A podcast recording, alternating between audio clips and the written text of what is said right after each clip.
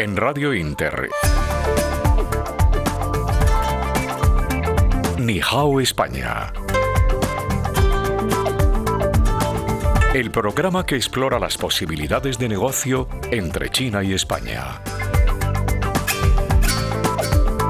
Con Laura González Escallada. Muy buenas tardes España, buenas noches China. Comenzamos un programa más de Nihao España, comenzamos celebrando, celebrando el ciclo de conferencias internacionales Nihao España que ha comenzado el pasado martes 22, una fecha muy señalada, muy señalada en la cultura iberoamericana y en la cultura china y que ha tenido éxito de convocatoria por primera vez en mucho tiempo después del COVID, el Ateneo ha visto una audiencia internacional que ha conseguido llenar el salón de actos y que además ha contado con unos ponentes de excepción. En el programa de hoy contamos con protagonistas y referentes, referentes en el marco cultural y representación española. Tenemos con nosotros a África Jareño. Muy buenas tardes, África. Buenas tardes, Laura.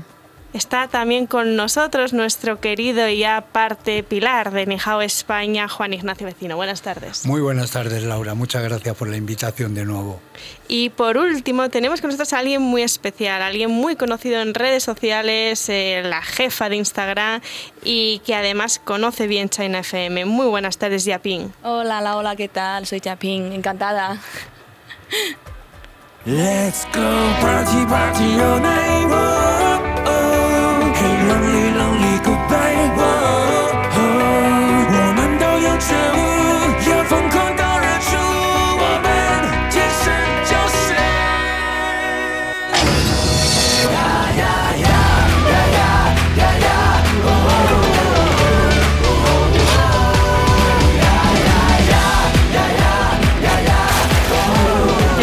nosotros a África. África es la CEO y fundadora de una de las compañías que además para mí no mejor proyecta esa marca de exclusividad y lujo. Muy buenas tardes, África. Muy buenas tardes, Laura.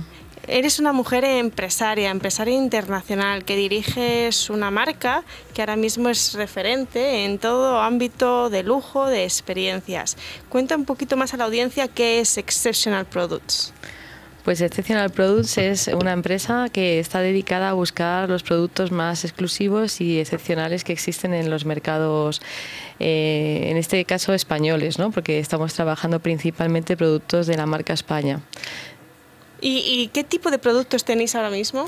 Pues tenemos vino, tenemos eh, vinos eh, de alta calidad, como serían nuestros Falconer 2014, 2010 que son denominación de origen de Madrid, y luego tenemos nuestro Spirit of the Bull, que este sería denominación de origen Valtiendas, y por supuesto no olvidar eh, nuestro Gravas de Valdovar, que es un 100% merseguera, que esta es una uva que, que es muy exclusiva, muy rara de encontrar, y es un vino totalmente natural. Además, eh, lo puedo decir, ¿no? Yo he, teni- he tenido la, oportunidad de ir a varios de los eventos que desde Ex- Exceptional Products realizan. He podido catar, degustar estos vinos y no solo llaman la atención por ese sabor, por ese color, como bien comentaba, sino también por ese diseño, ese packaging. ¿Cómo es ese diseño de las, de las botellas? ¿Algo que también llama la atención a la audiencia? Pues en el caso, por ejemplo, de Spirit of the Bull, eh, bueno, eh, tenemos un- una persona que, lleva con nosotros desde el principio, que es Eddie Brochin, es un director y productor norteamericano que bueno, se dedica a hacer documentales de caza y pesca y concretamente nuestro Spirit of the Bull está se llama así porque una de sus películas es Spirit of the Bull y es en esta película él se va a cazar un toro a las montañas de Nuevo México. Finalmente, bueno, no lo voy a contar para no fastidiar el documental para los que no lo han visto, pero es una aventura muy, muy emocionante y en el caso de los Falconer, pues se marcha por todo el mundo para aprender el arte de la cetrería incluso pues a Mongolia, que por eso la foto de, de- de portada de Falconer son los tres, dos mongoles y Eddie Brochin en el medio. Yo he de reconocer, cuando conocí Exceptional Products y luego quise conocer más detalles de Falconer, en un principio me imaginaba ¿no? que iba a ser una imagen pues más british, más elegante, no sé por qué, pero luego me puse a investigar y vi este vídeo, este spot con los caballos ¿no? corriendo y me ha llamado la atención. Sin duda creo que tenéis un excelente producto y, Muchas gracias. y os deseo todo el éxito. Eh, para conocer un poquito más la dimensión ¿no? de dónde los mercados, donde esta marca ahora mismo tiene más presencia, ¿cuáles son esos países donde ahora mismo estáis presente, valga la redundancia? Pues tenemos una gran presencia en los Estados Unidos, tenemos presencia en Malta, en Reino Unido y estamos empezando en España, ¿no? que yo creo que es un sitio en el que tenemos que estar, ya que nuestros productos también son de aquí. Y tenemos muchísima ilusión y tenemos algún proyecto ya con el mercado chino. Ahora entramos en detalle. La audiencia quiere saber, eh, ahora mismo no estáis presentes en China, pero vais a estarlo dentro de poco. Sí, dentro de muy poco. Y en cuanto a lo que es lujo, lo que es exclusividad, ¿qué, qué, cuál es tu feedback como experta en mercados de lujo y demás? ¿Crees que este vino tiene más, quizás, éxito en ciertos mercados, que le está costando más entrar en España? Eh, bueno, en realidad es que en España eh, hemos empezado justo ahora porque nuestro principal mercado siempre fue los Estados Unidos, dado que Eddie Brochin es, es, está allí. Entonces eh, fue nuestra primera imagen y nuestra primera idea.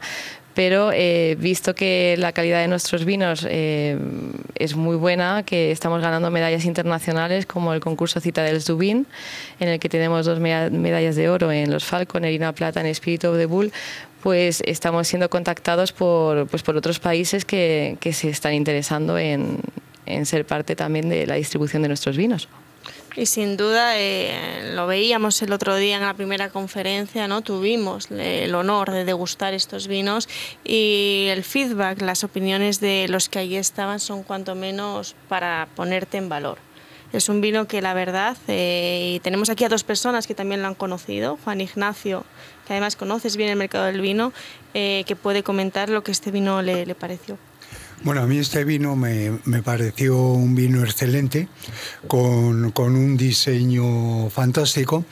Y yo que fui durante tres años eh, miembro de los que elegíamos el mejor vino de España, pero no desde un punto de vista de que tuviese mejor eh, sabor o mejor color, sino desde un punto de vista cultural, por todo lo que hacían la, las bodegas, por todo el mundo de la cultura, con unas bodegas con unos excelentes museos, con unas bodegas que se dedicaban a, restaurar instrumentos de, de, 1500, 1600, 1700. Y el otro día hablando con África me dijo que ella tiene eh, unas cuevas dentro de lo que son las, eh, las bodegas que serían dignas de visitar y desde un punto de vista cultural creo que sería muy importante no solamente el valor que ya aporta el vino, el excelente vino, sino eh, todo lo que eh, va alrededor del mundo cultural.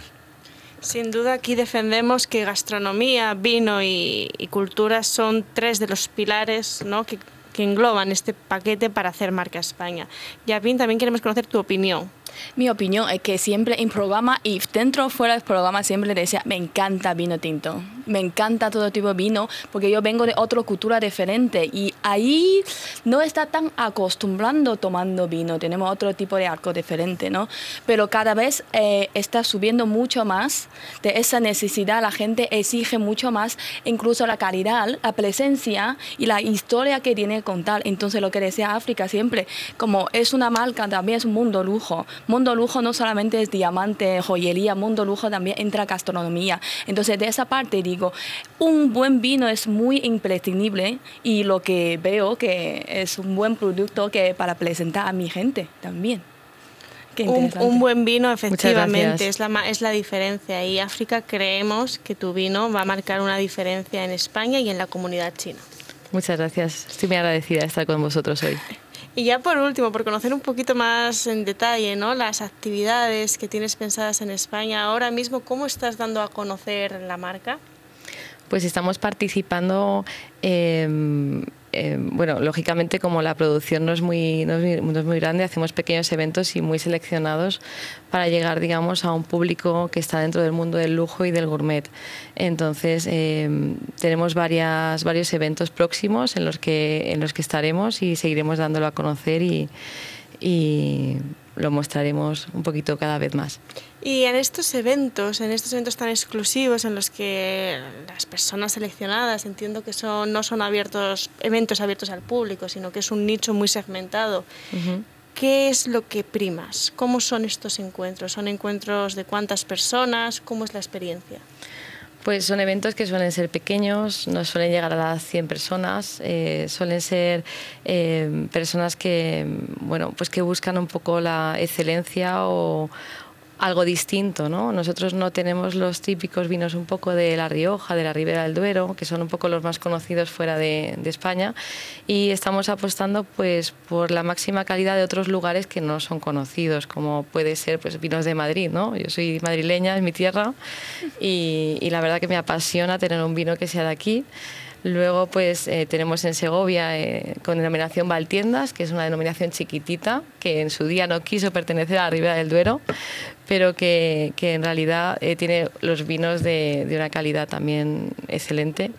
Y, y bueno, pues ya te digo, el blanco, por ejemplo, que tenemos es un, es un vino que es 100% merseguera, este es un vino de autor, porque la uva merseguera se hace, o sea, está en Valencia las viñas están en Valencia, pero nuestra bodega pues está en Albacete. Entonces es un poco peculiar y sobre todo es un vino natural. Eh, voy adelantando, el próximo jueves, si no es el próximo, será el siguiente, tendremos con nosotros al presidente de productores de bodegas de vino de aquí de Madrid y nos va a comentar más detalles de cuál es un poquito el enfoque que tienen previsto para este próximo año. Hablaremos, hablaremos de ti y de tus vinos. Y ya por terminar, eh, ahora mismo, ¿estás buscando algún otro producto en estos momentos? Pues la verdad que estoy interesada en encontrar un, vino sin alcohol de una calidad muy buena, que me está costando bastante. Entonces estamos haciendo una investigación importante de este mercado y tengo varias cosas vistas, pero aún sigo mirando. Ha sido un placer tenerte con nosotros hoy, África. Que sepas que Nihao España, nexo y altavoz de empresarios chinos, latinos y españoles es tu casa y que siempre que quieras venir las puertas están abiertas. Muchísimas gracias, Laura. A todos, gracias.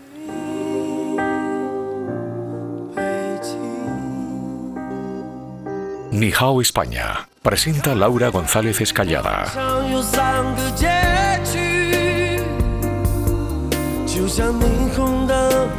月亮的距离，人们在挣扎中相互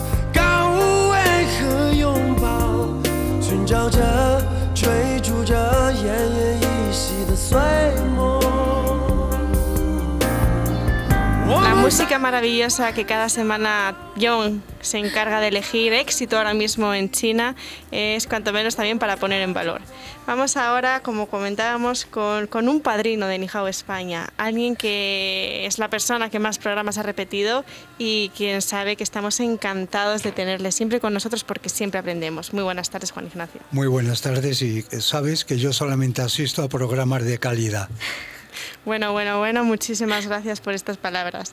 Eh, Juan Ignacio, todos lo sabemos, es el director y fundador de patrimonioactual.com, miembro del Consejo de la Danza Internacional de UNESCO y además es adjunto a vicepresidencia de ACPI.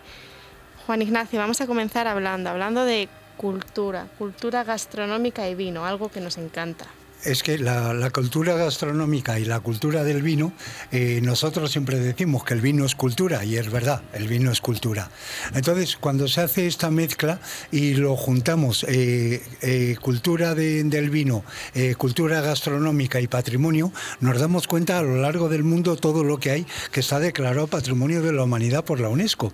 Y es montones de cosas. Es decir, dentro de lo que es, dentro de lo que es el mundo del vino, pues eh, hay sitios declarados que eh, de, eh, del vino que, que, que, la gente no se lo puede imaginar, como puede ser Palestina. Pues los viñedos de Palestina están declarados Patrimonio de la Humanidad por la UNESCO, cosa que no ha conseguido La Rioja, que es el viñedo más grande del mundo y no ha conseguido ser declarado Patrimonio de la Humanidad por varios motivos. En primer lugar, porque desde el gobierno de La Rioja se hizo una gestión nefasta, los distintos gobiernos que han pasado.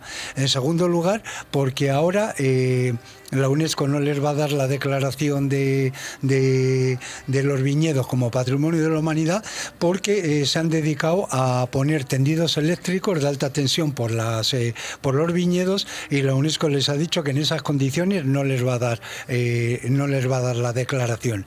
Eso es como cuando el Ayuntamiento de Segovia se empeñó en que en la Plaza Mayor de Segovia iba a hacer un parque subterráneo y entonces la UNESCO les dijo, si vosotros hacéis el parking subterráneo en Segovia, nosotros os vamos a quitar la declaración.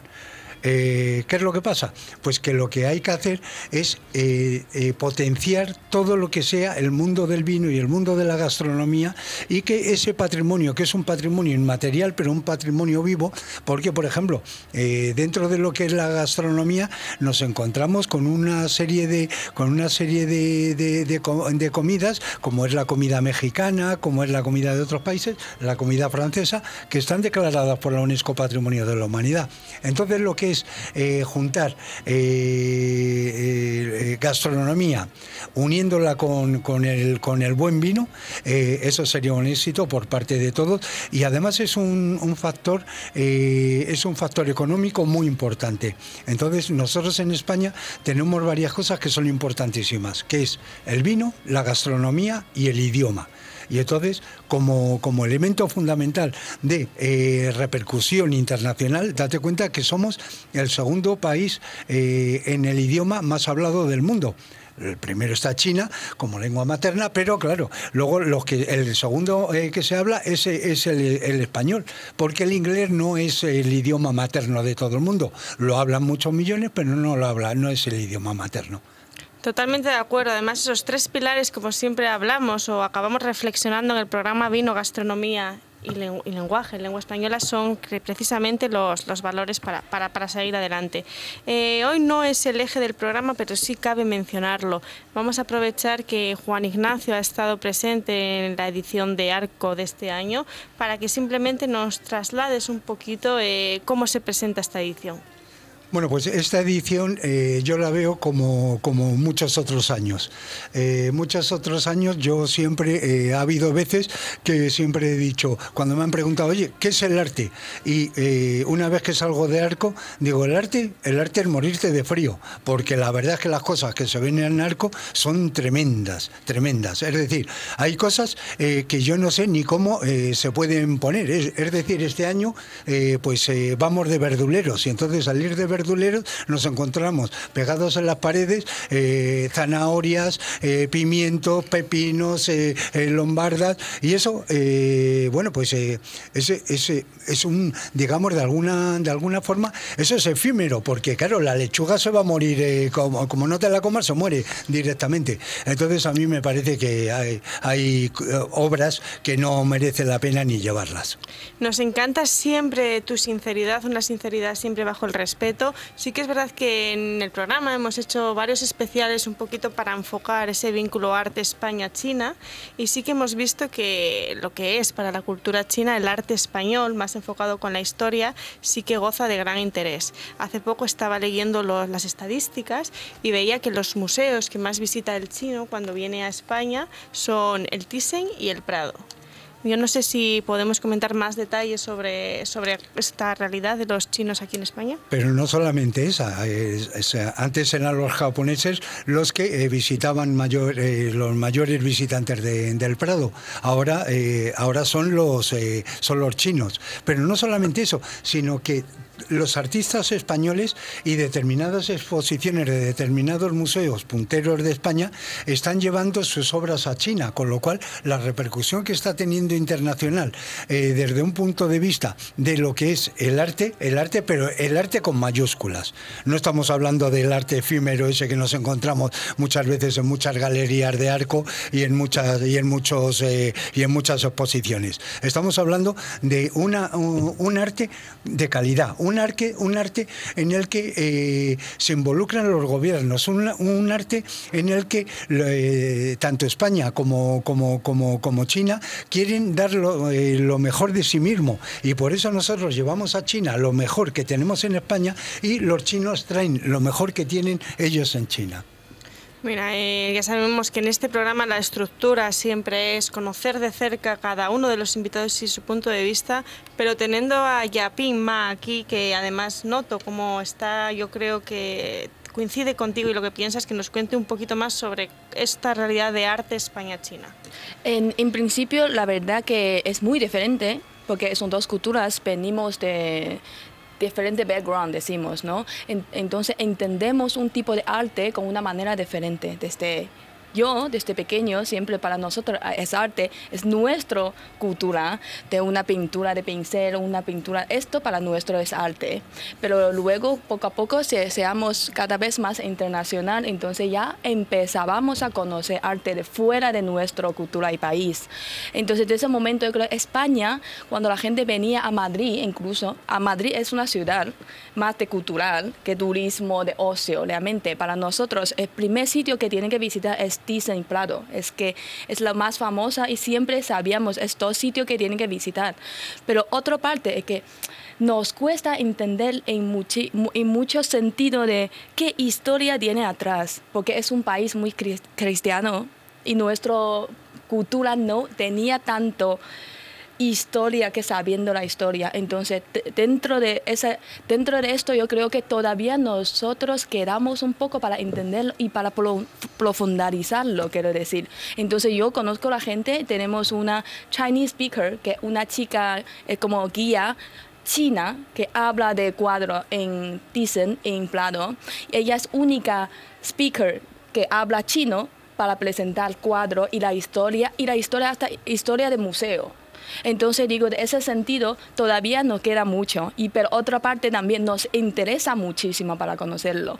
Yo creo que este, esta vez justo hace un mes ya empezaba a tener exposiciones en China con cuadro de Prado, ya es un buen comienzo, ya la gente ya está conociendo cada vez más, incluso con ahora mismo de redes sociales y todo tipo de, todo tipo de vía de prensa, ya podemos y podemos y nos interesa mucho de conocerlo y me parece muy interesante. A mí me emociona muchísimo. ¿eh? Llevo muchos años viviendo aquí y ese, en ese sentido digo, yo cada vez entiendo más y me interesa más. Espero que mi gente también.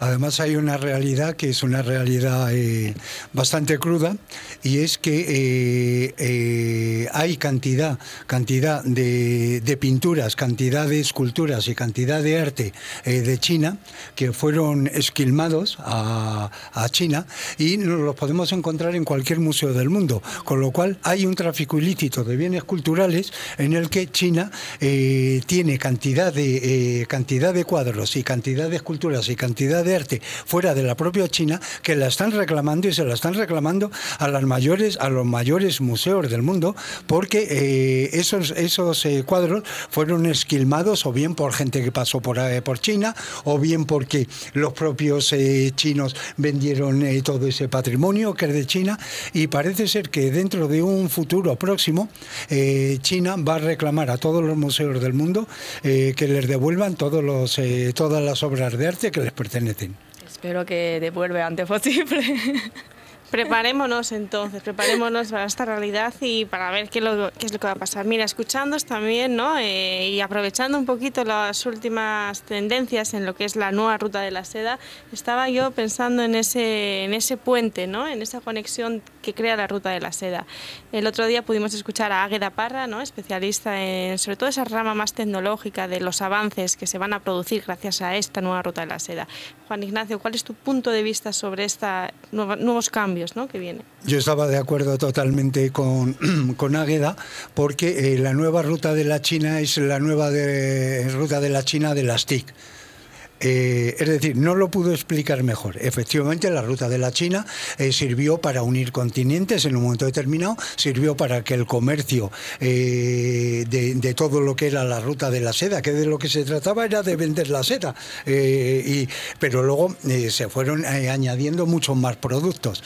Entonces, ahora mismo sí que efectivamente, tal y como comentó Águeda, nos encontramos en un punto en el que la ruta de la seda ya no la podemos encontrar a través del ordenador Y a través del ordenador vemos todo lo que antes no se podía hacer a través de, a través de este nuevo eh, sistema y a través de las TIC eh, lo que hay. Antes lo teníamos que conocer in situ, ahora ya no hace falta conocerlo in situ, ahora ya nos lo llevan a casa, nos lo meten en casa y lo podemos disfrutar viendo qué es lo que hay. Eh, muchas de las cosas, lo mismo que el arte, lo mismo que el vino, muchas de las veces hay que disfrutarlo directamente viéndolo, directamente catando y, directamente degustando la, gastronomía. En el tema de la ruta de la seda hay cantidad de productos de las que podemos salir beneficios, eh, sobre todo cuando no hay un acceso a hacerte unos viajes eh, monstruosos a través de la ruta de la seda, para así descubrir qué es lo que tiene. Además, eh, quiero recordar que la ruta de la seda fue declarada por la UNESCO Patrimonio Inmaterial de la Humanidad. Y además, ¿no? todo un poquito en la línea de nos gusta mucho reflexionar ese papel geoestratégico que juega España para las relaciones internacionales o oportunidades con, con China. Eh, también para conocer, a veces eh, en algún programa hemos hablado de que España es un enclave geoestratégico esencial para China llegar a Latinoamérica, pero sin embargo hay quien defiende, expertos defienden y yo me incluyo en que China tiene todas las capacidades para llegar a, Latinoamérica sin pasar por España. Eh, también se habla mucho de ese interés de España para llegar a Europa o para llegar a África.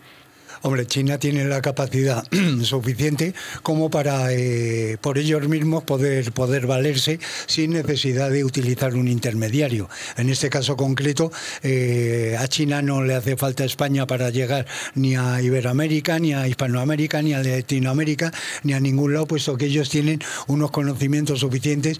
Y, además no nos olvidemos que hay una cosa que está clara. En este momento China es la primera potencia del mundo, por mucho que le duela a, a muchos países.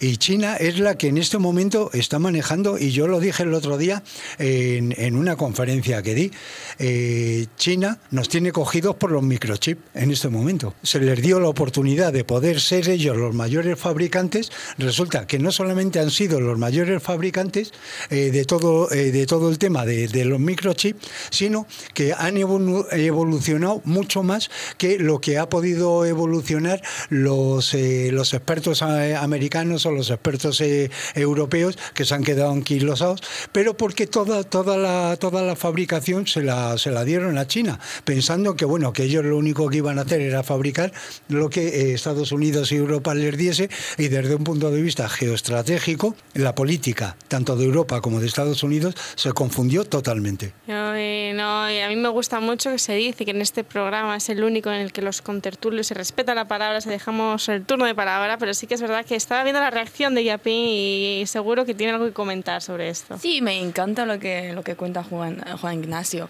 En esa parte, porque China ya no, antiguamente decíamos Made in China, normalmente decimos cosas baratito, ¿no? Como de una tienda, tiene cosas de facturar, que sabemos que no tiene tanto de dificultad para facturarlo. Entonces, de ese momento se mete, que, está dentro de la cabeza durante muchísimos años, diciendo, me voy a un chino.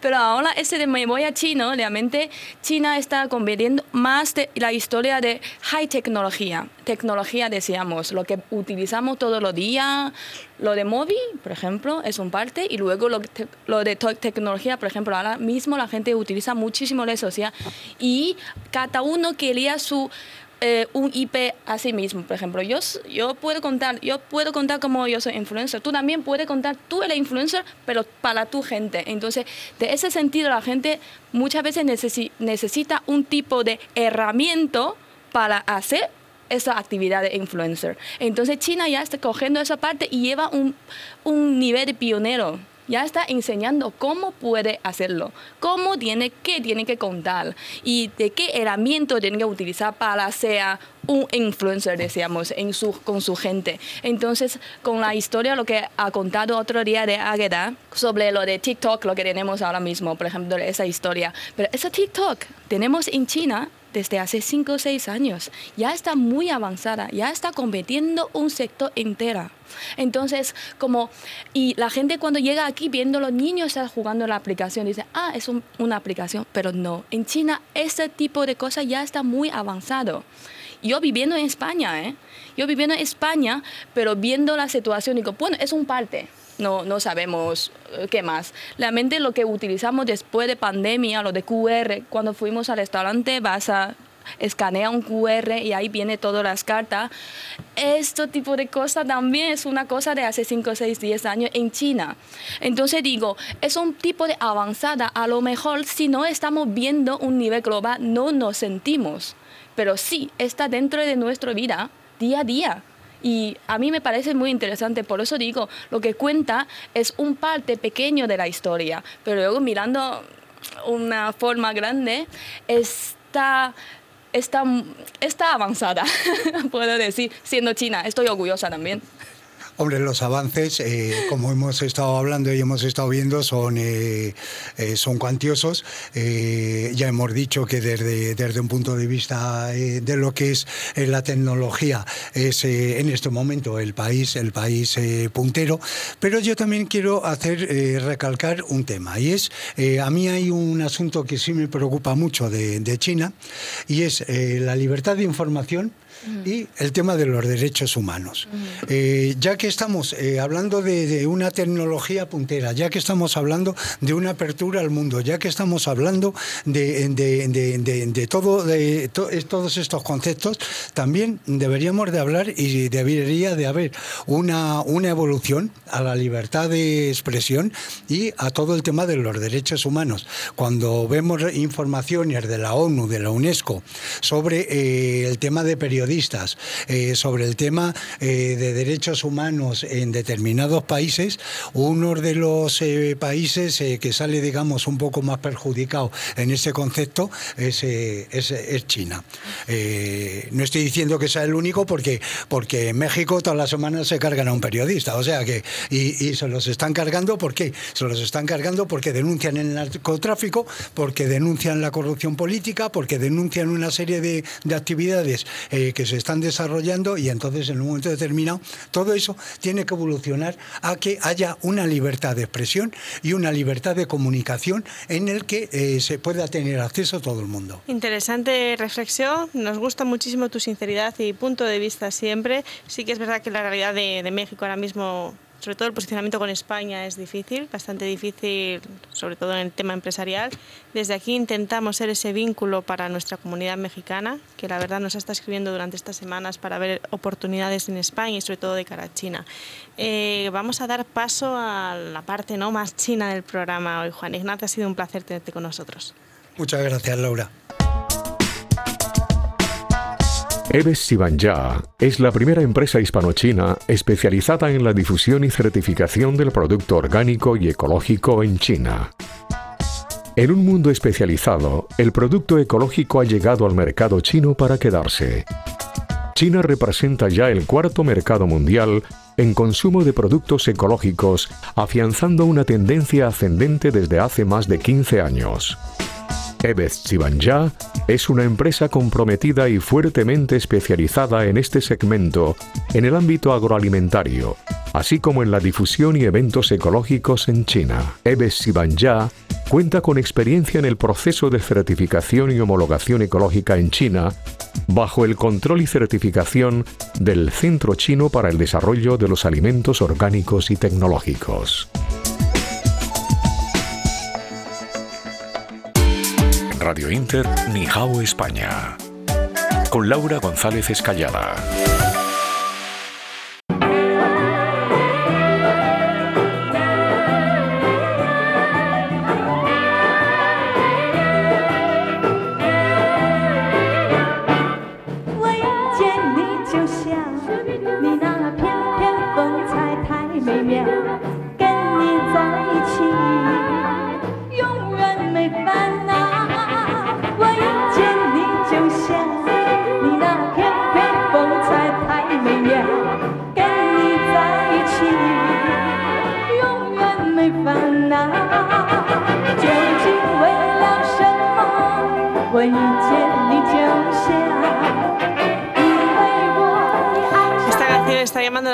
También aquí eh, en el estudio. Me estaba yo ahora pensando, la semana pasada tuvimos al gitano de Pekín tocando para nosotros y, la verdad que dentro de poco volveremos a contar con él porque aunar flamenco, China, eh, todo en un mismo, en un mismo concepto es, es para poner también en valor. Vamos ahora con alguien muy especial, alguien muy conocido tanto en redes sociales como en la comunidad china y cada vez más en la española, mi querida Yapinma. Hola, ¿qué tal? Eh, muy conocido porque no solamente por Masterchef, también porque mm, llevo seis años trabajando en Montblanc y en ese momento hacía para mercado para desarrollar el mercado chino de España. Mercado chino de España suena rara. Mercado chino de España, los chinos que viven aquí. Entonces esa parte conozco, por ejemplo, cuando África estaba contando lo de el sector lujo y mundo lujo, entonces digo, este es mi mundo también. y sabemos que la experiencia es muy importante, hay que dar un tipo de experiencia a la gente, no solamente producto. Entonces, de ese momento yo digo, bueno, mira, eh, estoy de ese mundo y ahora mismo sigo con, vinculando mucho con Masterchef, por ejemplo, un parte de gastronomía. Yo creo que la gente le interesa muchísimo. Conoce mi cultura pero parte de gastronomía será en principio. Y quería que yo demuestre un poco más de gastronomía auténtica, tradicional, porque cuando la gente habla de comida china siempre decía, ah, es comida china que conocemos, y mm, hay más. Entonces lo que estoy presentando es un poco más profundo y también parte de cultura. Eh, esa comida de eh, China de norte porque hace más frío, entonces toma más caldo, este de sur porque hace más calor, entonces la gente toma de otra manera. Entonces yo creo que está vinculando de una manera cultural y gastronomía, es un parte. Y otra parte, como yo tengo una asociación, se llama Asociación Conecta España-China, con nombre ya sabemos qué hace. Entonces somos un punte entre ambos culturas, lo hacemos para en parte es, es, explotar nuestra cultura. Nuestro, para mí, mi cultura es España y China, ¿eh? no solamente China, físicamente soy china, pero llevo 14 años en España, entonces mi cultura también soy China, eh, España. Y otra parte, como también llevo muchos años viviendo eh, en, en mucha parte de España, por ejemplo en Bilbao, luego en Málaga, de más norte a sur, y ahora vivo en Madrid, llevo casi 10 años viviendo en Madrid, me siento madrileña también. Cuando África dice, yo soy madrileña, yo, yo también. Muy bien, muy bien. pues la historia es un poco así. Entonces, hoy me alegro mucho que estoy aquí, ya que puedo presentar un poquito siendo china, porque cada vez la gente me vea y dice, ¿qué china más moderna? Y quería decir, yo no soy la china más moderna, yo soy china de ahora, que China ahora mismo es así. Bueno, vamos a ir por partes, ¿no? También para que conozca la audiencia. Eh, Yaping, antes de venir al programa, me decía, Laura, por favor, vamos a hacer un, diálogo, porque mi español a, veces no es, a veces no es perfecto. Y yo creo que queda claro que tu español es muy bueno y que además estructuras muy bien las ideas. Eh, vamos a ir por partes. Eh, me pedía Yaping que no, que no centrásemos el programa de hoy en su paso por Masterchef pero con toda la audiencia y que nos ha contactado ¿no? para, para, para, saber cómo había sido eso, necesito que al menos no, eh, nos cuentes un poquito de por qué Masterchef y, y cómo fue tu experiencia la experiencia, porque todas son 13 capítulos y yo llevaba, yo llevaba nueve, nueve semanas, entonces sería dos meses y pico. Estuvimos muy concentrada a cocinar, el concurso, no teníamos móvil. entonces, de esto es cuando estaba dentro, yo me sentía muy desconectada, también estresada, ¿no? Pero luego otra parte, siempre agradezco de ese momento, me, me hace concentrar tanto y también me hace el, a llevar ese programa de esa parte interesante que la gente le, le gusta o si, siempre está empezando a conocer un poco más de cultura china. Entonces, de ese sentido me siento muy orgullosa, la verdad. Y luego, después del programa, también viendo la gente que hay, más, hay bastante audiencia. Entonces, viendo que cada vez la gente me deja un tipo de comentario, me apoya muchísimo, me cuenta como me encanta China. Ah, esa parte de China no lo sabía, gracias a ti digo, gracias por gracias a mí también, porque me siento esa parte de orgullosa, no solamente de, de estar dentro del programa, también estar fuera del programa viendo la comunidad china cada vez parece estar más, como tiene más importancia. Eh, incluso este año celebramos Año Nuevo Chino como, de, como últimos años y la gente ya está muy interesada y quiere saber esa parte, y no solamente parte cultural, también quiere saber parte de negocio, cómo, cómo y qué podemos hacer. Y esa parte yo digo... Mm, es nuestro momento. Ya podemos llevar los españoles a China. Sí, totalmente. Aquí nos gusta cada semana explorar posibilidades y oportunidades empresariales. Por ello siempre invitamos a referentes en el entorno empresarial, tanto chino como español como iberoamericano, a explorar. Y una pregunta que también es obligada. Eh, la gente no sabe, desconoce que la cultura china y española no son tan diferentes. Mm. Algo que nos une y que incluso en la conferencia el profesor Beneito comentaba es la importancia que, que tanto chinos como españoles damos a la mesa.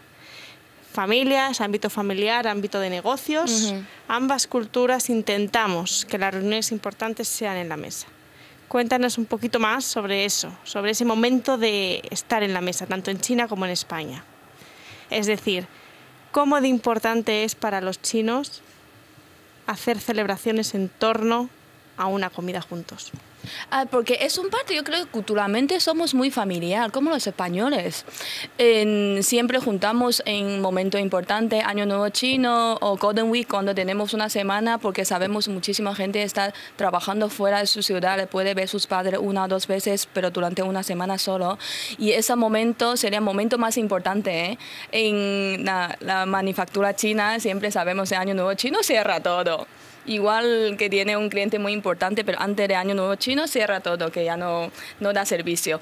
Y esa parte yo creo que en España la gente se estrena, estrena un poco, ¿no? Como dice, ¿por qué la gente de febrero ya no me responde correo? Yo he dicho, como tú Navidad no responde la gente, el mismo. Entonces, de ese sentido realmente tiene mucho sentido, mucha parte común. Y yo creo que españoles son muy familiares también. Eh, no familiar de los padres, también familiar a los hijos, a su mujer y también quiere coger. Esa, esa es un parte muy bonito en nuestro punto de vista porque es un parte como mucha gente lo lucha por su familia, es como aquí. Y otra parte también, yo creo que la gente de España le gusta mucho de gastronomía, comer. Le gusta comer, le gusta disfrutar, la, eh, beber, buena, buena calidad de comida. Esto es como nosotros realmente. Entonces, gastronomía nunca falla si quiere cualquier tipo de negocio, pero gastronomía nunca falla, siempre lo tiene. Y lo hablamos mucho, ¿no? Cada vez son más los restaurantes que, chinos que eh, ya no solo muestran una realidad de la gastronomía china, sino que ya sabemos que son 57 etnias distintas y que hay distintos tipos de comida, como, como decías. Eh, por último, la pregunta obligada. Ahora mismo eh, la, gente, ¿no? Todos queremos conocer un poquito más de qué manera China busca invertir en España. No tanto en términos de inversión como puede ser energías renovables o sectores más amplios con muchas oportunidades también de cara a entrar en Europa. ¿Cuáles son las oportunidades, tú que estás metida en la comunidad china, cuáles son las empresas o sectores que ahora mismo eh, más apuesta el chino para traer en España? más pues, por ejemplo, ahora mismo lo de Smart City, ya eh, energía sostenible también, ¿eh? Y eso lo hace, por ejemplo, en China ya como mientras durante ese proceso de desarrollo ya está metiendo, muy metiendo. Entonces sabemos que eso no como será futuro, es presente, es ahora mismo realmente. Entonces ya tenemos varias empresas chinas que realmente ahora mismo en España ya está haciendo ese tipo de, uh, ese tipo de proyectos, por ejemplo con lo de Gandía, puedo decir, con lo de Gandía y está hablando con varias provincias y yo creo que en fondo la gente interesa muchísimo, le interesa que su ciudad o su provincia sea una ciudad más smart, decimos, ¿no? Y esa parte yo creo que es muy interesante. Y otra parte también de tecnología, por ejemplo, eh, aquí tenemos empresas gigantes como Huawei, como ZTE, como Xiaomi. Esa empresa ya está muy metiendo y cada, cada año está subiendo muchísimo sus ventas. Eso, eso está demostrando que dentro de dentro del sector hay muchísimas oportunidades diferentes, no solamente de manufactura de cosas, una cosa y otra. Pero yo creo que parte de España también, productos España, que en China es un tipo de producto premium, siempre. Siempre hablamos de aceite, siempre hablamos de jamón, siempre hablamos de producto española que viene de España, porque España también es un país eh, como de agricultura.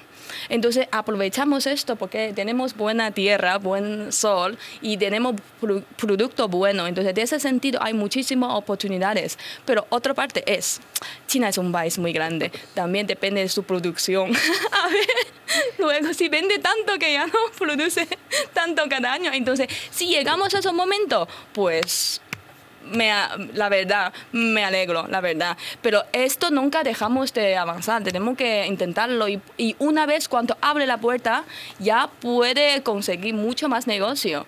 Entonces, mira, hay otra parte inmobiliaria, inmobiliaria también y muchísima gente venía y compra casas, locales, edificios, hoteles en toda provincia y ya estamos viendo que estamos viendo antes de pandemia y después de pandemia cuando hable en la puerta de China también va a empezar ese tipo de actividades, va a ser muchísimo más. Entonces yo creo que es una cosa de ambos países también hay esa oportunidad lo, lo teníamos, lo tenemos y tendremos también. Y a mí nos vamos a ir juntas de ruta gastronómica y vamos a analizar los sectores de toda España que más oportunidades tienen para el chino. ¿Te parece? Seguro que sí. Yo le llevo a Shanghai primero porque hay vuelo directo. Había, hay. Había, había. De momento está un poquito parado, pero sí. Yapin, muchísimas gracias por estar con nosotros. Gracias a ti, Laura. Gracias.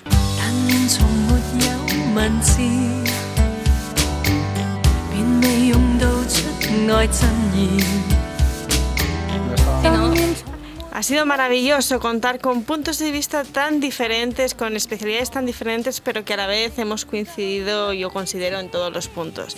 Eh, antes de ayer, el martes, tuvimos, eh, por fin, ¿no? organizamos la primera conferencia del ciclo de conferencias internacionales Nihao España y además del éxito de convocatoria, tanto por la gente que vino presencialmente como todos los que nos siguieron por redes sociales, llamaba la atención la representación de embajadas, la representación institucional y la representación de empresarios chinos e iberoamericanos. La calidad de los ponentes hablaba por sí sola. Teníamos con nosotros a José María Beneito, catedrático de Derecho Internacional Público, Enrique Fanjul, uno de los padrinos que primero vino a Nijao, España, y Agueda Parra, referente en Ruta de la Seda. Juan Ignacio es Juan Ignacio África y Yapín, todos estaban allí. Por, por, hacer un resumen de lo que supuso, de verdad, yo creo que Juan Ignacio es la persona para, para compartir. Pues mira, eh, la verdad es que fue un éxito eh, total. Eh, la gente salió encantada y por, también por el nivel de los por el nivel de los ponentes, ¿no? Entonces yo he hecho un resumen, digamos, de lo que cada uno aportó dentro de esa dentro de, de, esa ponencia, ¿no? Entonces yo de Enrique Fanjul y además lo voy a publicar en patrimonioactual.com, eh, eh, comentó que los apoyos en su momento de la corona y del gobierno de España, en aquel momento de Felipe González, hicieron que las relaciones entre España y China fueran absolutamente satisfactorias, siendo un ejemplo para el resto del mundo y convirtiéndose en fructíferas relaciones comerciales, educativas y culturales, estrechando unos lazos muy importantes entre España, China e Iberoamérica que a día de hoy perduran.